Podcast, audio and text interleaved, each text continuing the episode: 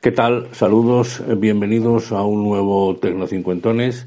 Este es el podcast en que hablamos de tecnología, Internet, pensando principalmente en esas personas de edad que creen que se quedaron descolgadas. Nada más lejos de la realidad.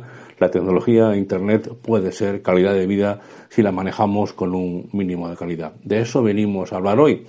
Aunque, aunque hoy en realidad vamos a retrasarnos 20 años. Vamos a hablar del año 2001 Bienvenidos.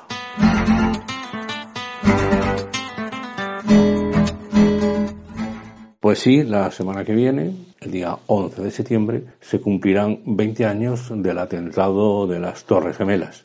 Es eh, una de esas conversaciones que siempre se tienen de dónde estabas en ese momento en que ambos aviones se estrellaron. Para nosotros en España era la, la hora de comer, las nueve y pico de la mañana, en Nueva York y en Washington. Mm, es lo mismo que cuando se habla de dónde estabas el 23 de febrero del 81, el día del golpe de Estado. Bueno, esto lo, lo, decimos los más viejos. Otros o no habían nacido o no estaban en uso de razón. Que, que disfruten de su juventud. El caso es que este 11 de septiembre de 2001 siempre se dice que es el principio del fin de la hegemonía de Estados Unidos, que ahora se confirma con su marcha de Afganistán.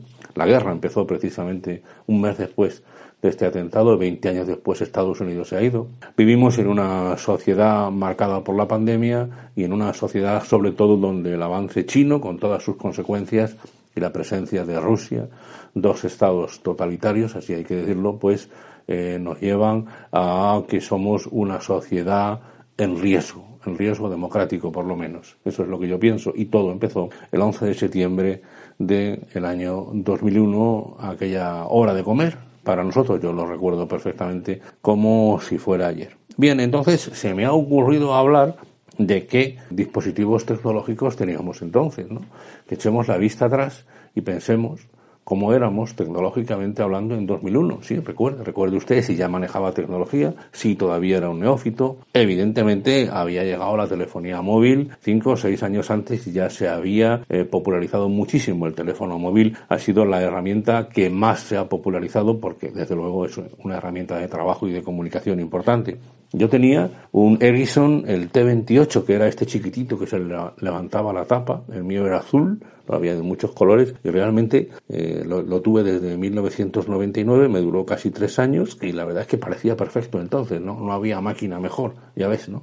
Lo que han mejorado los teléfonos, contemplarlo tan pequeñito que se llevaba en el bolsillo, que se cargaba en un momento esa batería que quitabas y ponías, realmente interesante. Y en el ordenador, pues yo manejaba Windows 98 en un Pentium 2. Piensen ustedes que eh, Windows XP llegó muy, muy pocos, eh, muy pocas semanas después del atentado eh, que estamos hablando, porque fue en octubre del año 2001 cuando se presentó, Microsoft presentó XP. Todavía quedaba tiempo para que naciera Twitter, para que naciera Facebook. Google estaba en sus comienzos, es decir, la revolución estaba por llegar. Ciertamente interesante, yo tenía la famosa cuenta que teníamos todos de 128 de Infobía, que empezó en 1995, aunque no mucho tiempo después tuve ya eh, la primera ADSL con la que he estado hasta hace no mucho tiempo, ya no, ya, aunque no tengo fibra por la zona donde vivo, tengo otras soluciones tecnológicas que me permiten tener más velocidad. En fin, aún quedaba mucho por, por recorrer. Yo además, mi experiencia es una, pero le he pedido a dos eh, buenos amigos con los que eh, comento habitualmente la actualidad tecnológica que me hablen de su experiencia de hace 20 años. Y en primer lugar, se lo he pedido a Alberto. Él tiene un podcast muy interesante, también de sospechosos habituales, que se llama Papá Friki, que me parece de lo más interesante. Vamos a escucharlo. Un saludo para todos los oyentes de Tecnocincuentones Gracias, eh, Antonio, por acordarte de mí. Soy Alberto, del podcast Papá Friki.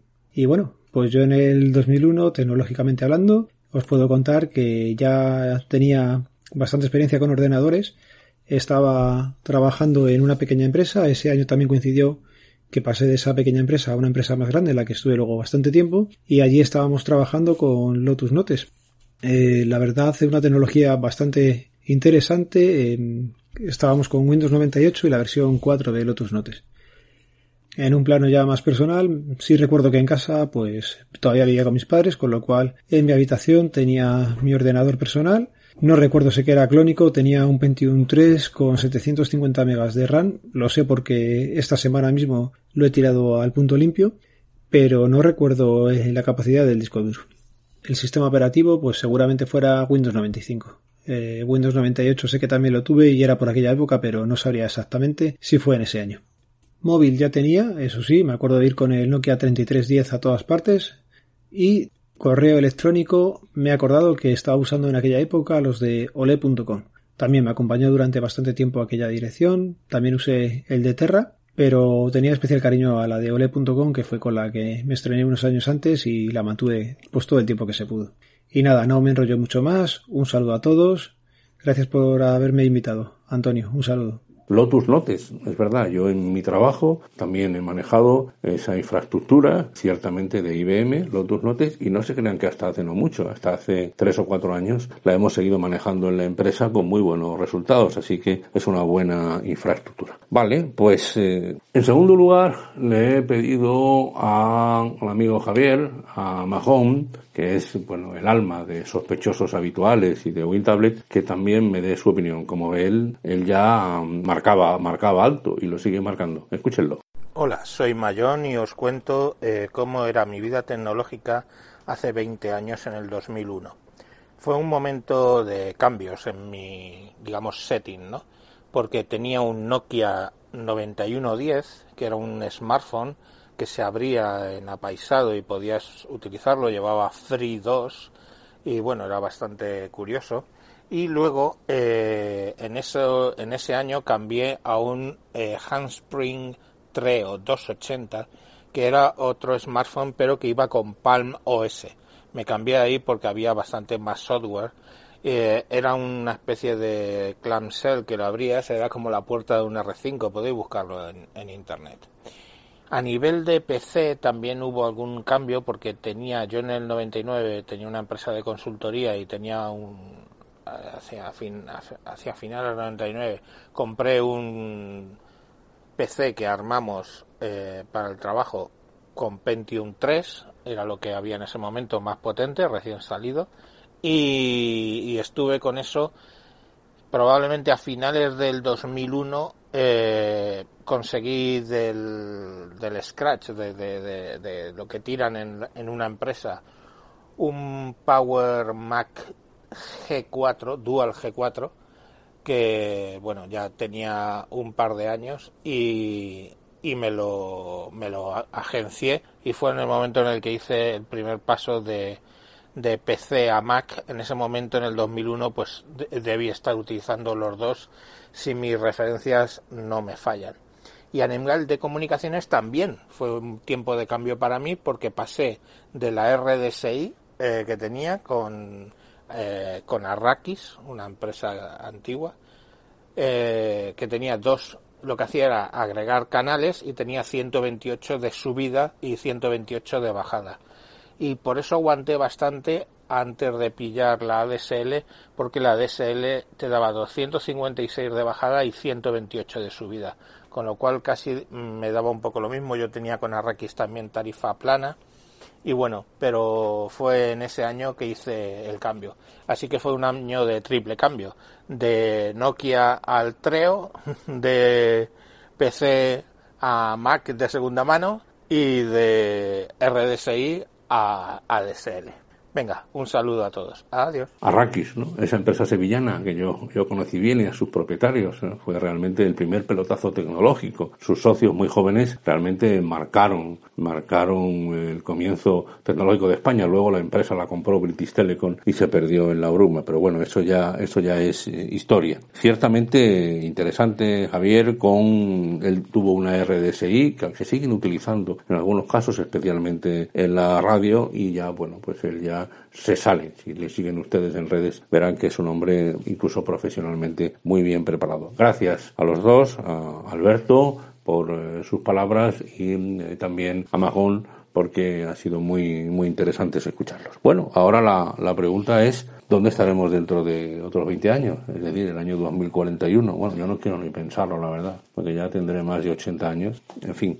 así que lo, lo primero que tengo que desear es que el avance tecnológico sea sobre todo en medicina, por la cuenta que me trae, sobre todo por cómo están las cosas y cómo van viniendo, porque, en fin, eh, ojalá que la COVID sea la última pandemia, pero no tenemos por qué pensar que no vengan alguna otra. Luego sí estoy seguro que la industria del entretenimiento será la que más eh, se También estoy seguro que Probablemente habremos llegado a Marte con cierta capacidad, incluso seguirá la exploración y sobre todo los conocimientos biológicos, que son los importantes en tanto la Luna como Marte, Venus, etcétera, habrán avanzado mucho y por supuesto los coches, ¿no? los coches de sin conductor que ya pues se manejarán en red y en general habrá infraestructuras de transportes, infraestructuras de, de tanto de transporte humano como de mercancías que estarán automatizadas. Es interesante, incluso los aviones volarán sin piloto eso es lo que, lo que hay que ver y vamos a ver si necesitamos viajar o no. Lo mismo ya eh, nos dan cualquier cosa y pensamos que estamos en Nueva York a los cinco minutos de desearlo. En fin, esto es ciencia ficción. Los aficionados a la ciencia ficción seguramente podrían contar muchas cosas. Yo lo que he hecho es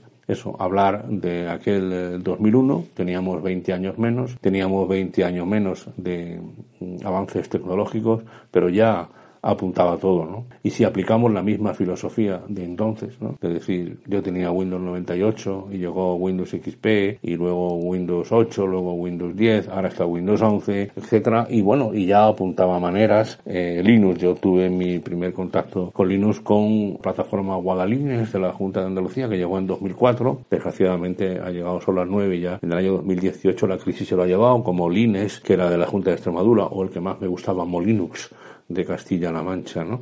En fin, pero ya me enganché a, Linux, Ubuntu, Linux Mint y ya pues estoy francamente muy enganchado y estoy seguro que el software libre también será determinante para el desarrollo de las futuras sociedades y dentro de 20 eh, años también estará muy presente. Bueno, pues aquí lo dejo, espero que les haya resultado interesante, nos vemos pronto y ojalá, ojalá que muchas de las previsiones que hemos dado aquí se cumplan.